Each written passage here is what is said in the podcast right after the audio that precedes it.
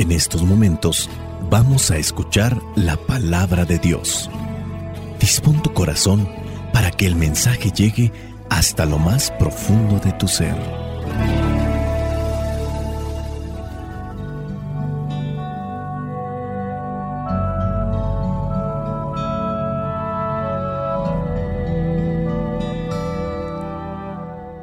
El Evangelio que la iglesia nos presenta para el día de hoy corresponde a Mateo capítulo 7, versículos 21 y del versículo 24 al 27.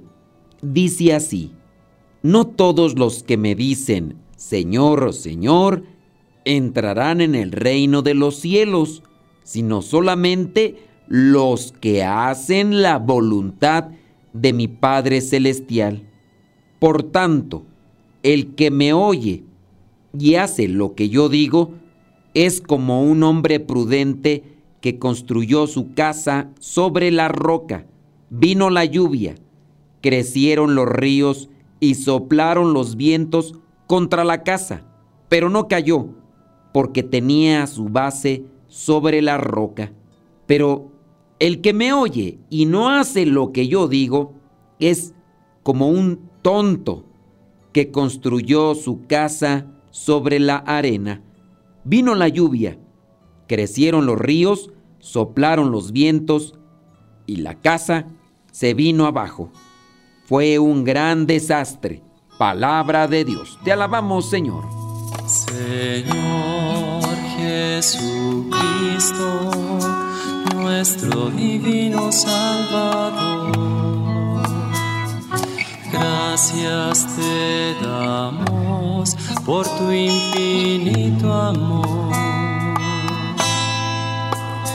Te escuchamos en la palabra, te recibimos y adoramos en la Eucaristía, te servimos en los hermanos.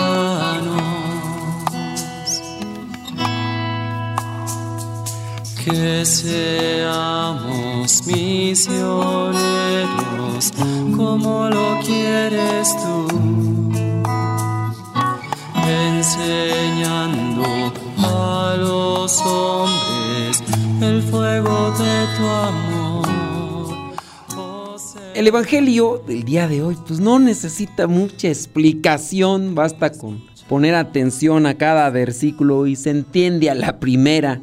No todos los que me dicen Señor, Señor, entrarán en el reino de los cielos, sino solamente los que hacen la voluntad de mi Padre Celestial. Es algo tan claro, tan directo, tan concreto, tan entendible, pero a la luz de una realidad, aunque este Evangelio o este versículo solamente del 21 de capítulo 7 de Mateo es muy claro, en la realidad a muchos pareciera ser que no nos acomoda, señora o señor o persona en general, que es muy rezandero.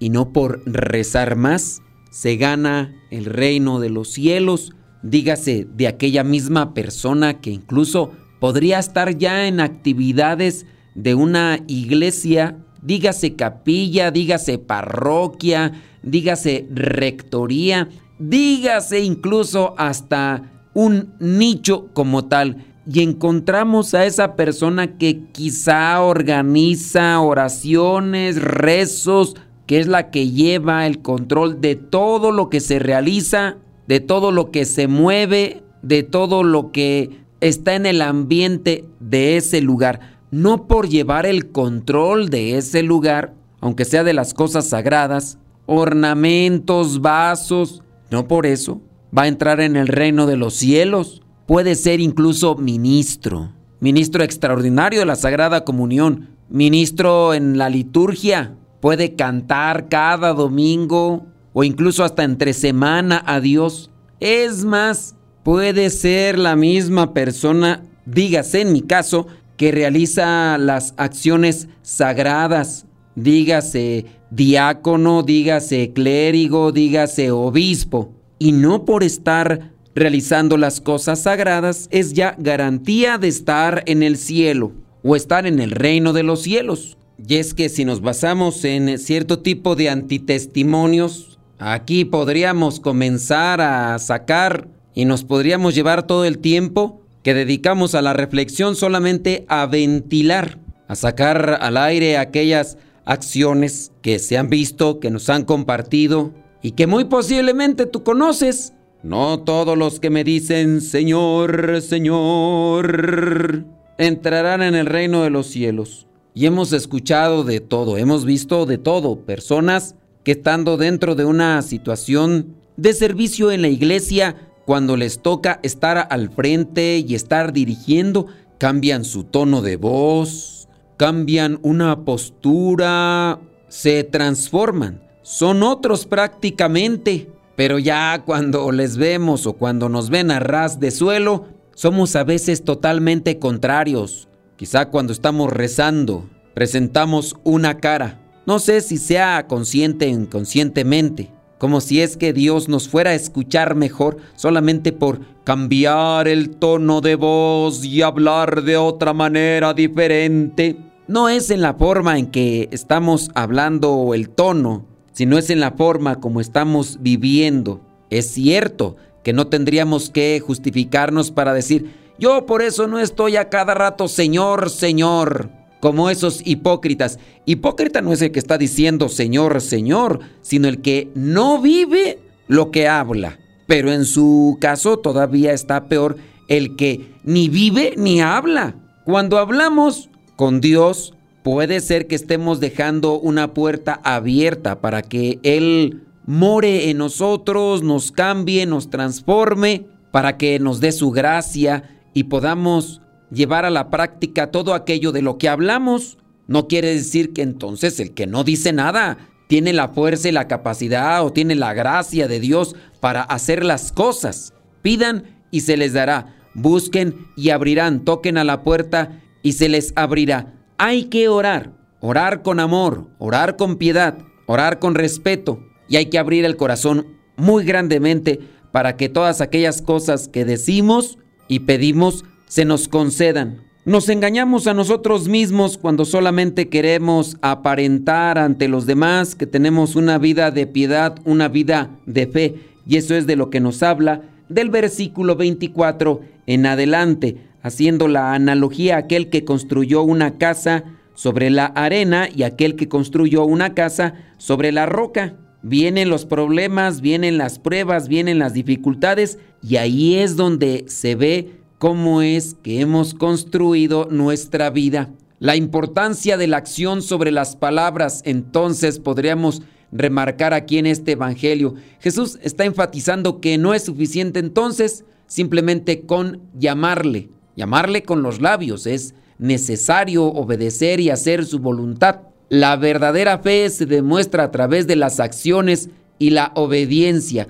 Otro punto que sin duda también aquí se rescata es la sinceridad del corazón. Este versículo destaca que la entrada del reino de los cielos no está determinada solo por las palabras externas, sino por la sinceridad del corazón y el poner en práctica lo que decimos con palabras, congruencia, ser congruentes como tal. Este pasaje bíblico no solamente nos está proyectando a tener una solidez, una estructura fuerte en nuestra vida, también nos está sacudiendo y no caer en la hipocresía religiosa a la que muchos enfocó Juan el Bautista y también nuestro Señor Jesucristo con el caso de los fariseos y los maestros de la ley, que pareciera ser que era algo de lo que adolecían. Muchas personas, quizá pueden estarse enfocando solamente en querer corregir a los demás cuando ellos mismos no es que tengan una vida edificante, ni siquiera se dedican a ayudar a los demás, solamente se han dedicado a estar criticando y juzgando. No todos los que me dicen, Señor, Señor, entrarán en el reino de los cielos. Hay una palabra que se utiliza aquí en el versículo 26 que es fuerte. Dice que aquel que construyó sobre la arena es como un tonto, no pensó bien las cosas, no analizó lo que decía no se fijó en las cosas que ya había sembrado y se dedica ahí a estar avanzando, pero sin moldear bien una vida de fe. Hay que sacudirnos también este tipo de comportamiento que podemos abrazar. Les digo, es muy claro el Evangelio, pero a veces uno se pregunta por qué cierto tipo de personas están viviendo como si no fuera claro el Evangelio, por qué ignorarlo, por qué dejarlo ir y no amacizarlo en nuestras vidas, porque buenos somos para cuestionar la vida de otros, pero la nuestra no. ¿Cuántas personas pueden incluso armarse de valor y corregirnos? Decirnos, oiga, no sea hipócrita, oiga, no sea fariseo, oiga, no actúe de esa manera tan superficial, ya sea congruente con lo que enseña, con lo que dice, con lo que le corresponde a su vida. Y lejos de decir, gracias, qué bueno que me corregiste, son personas que se enojan y comienzan el contraataque, ofendiendo, hiriendo, lastimando, denigrando la vida de aquel que te hizo una corrección, que te llamó a la conversión. Yo creo que muy bien los conocemos, pero como a veces estamos tan llenos de soberbia, nos volvemos ciegos espirituales y a su vez sordos también, porque no vemos o no queremos ver y no escuchamos o no queremos escuchar. A veces nuestras solas ideas son las que nos determinan, las que van moldeando una vida de fe y a veces esas mismas ideas se las queremos imponer a los demás. Qué lentos para entender, qué poca conciencia tenemos. Pidámosle al Espíritu Santo Primero que nos dé humildad, que nos abra los ojos del entendimiento. Sabemos que el entendimiento no tiene ojos, pero que nos haga ver con claridad qué es lo que tenemos que cambiar, que nos abra los oídos para entender en las cosas que nos hemos equivocado y que no nos enojemos cuando venga una corrección para acomodarnos en el camino de Dios. Sobre todo la humildad. De la humildad puede venir el que nosotros abramos nuestros oídos y nuestros ojos y nuestro entendimiento para poder saber si estamos construyendo sobre roca o sobre la arena. No todo el que me dice Señor, Señor, o el que hace cosas de Dios, entrará en el reino de los cielos, sino solamente el que hace la voluntad de mi Padre. La bendición de Dios Todopoderoso, Padre, Hijo y Espíritu Santo, descienda sobre cada uno de ustedes y les acompañe siempre. Soy el Padre Modesto Lule de los misioneros servidores de la palabra. Vayamos a vivir el Evangelio. Lámpara es tu palabra para mis pasos, luz en mi sendero. Lámpara es tu palabra para mis pasos, luz en mi sendero palabra es la luz. Luz, tu palabra es la luz.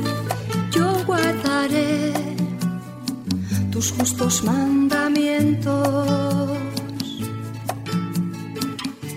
Señor, dame vida según tu promesa. Lámpara es tu palabra luz en mi sendero. Lámparas tu palabra para mis pasos, luz en mi sendero. Luz, tu palabra es la luz.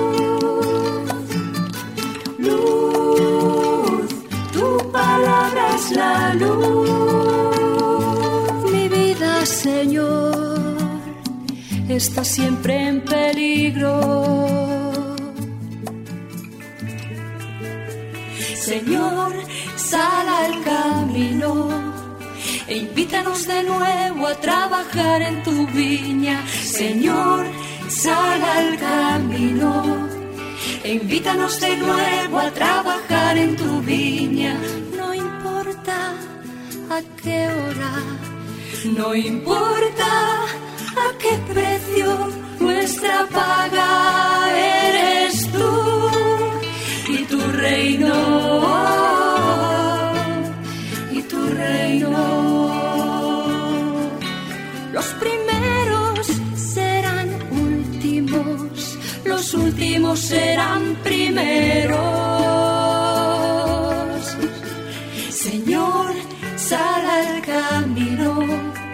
E invítanos de nuevo a trabajar en tu viña. Señor, sal al camino. E invítanos de nuevo a trabajar en tu viña.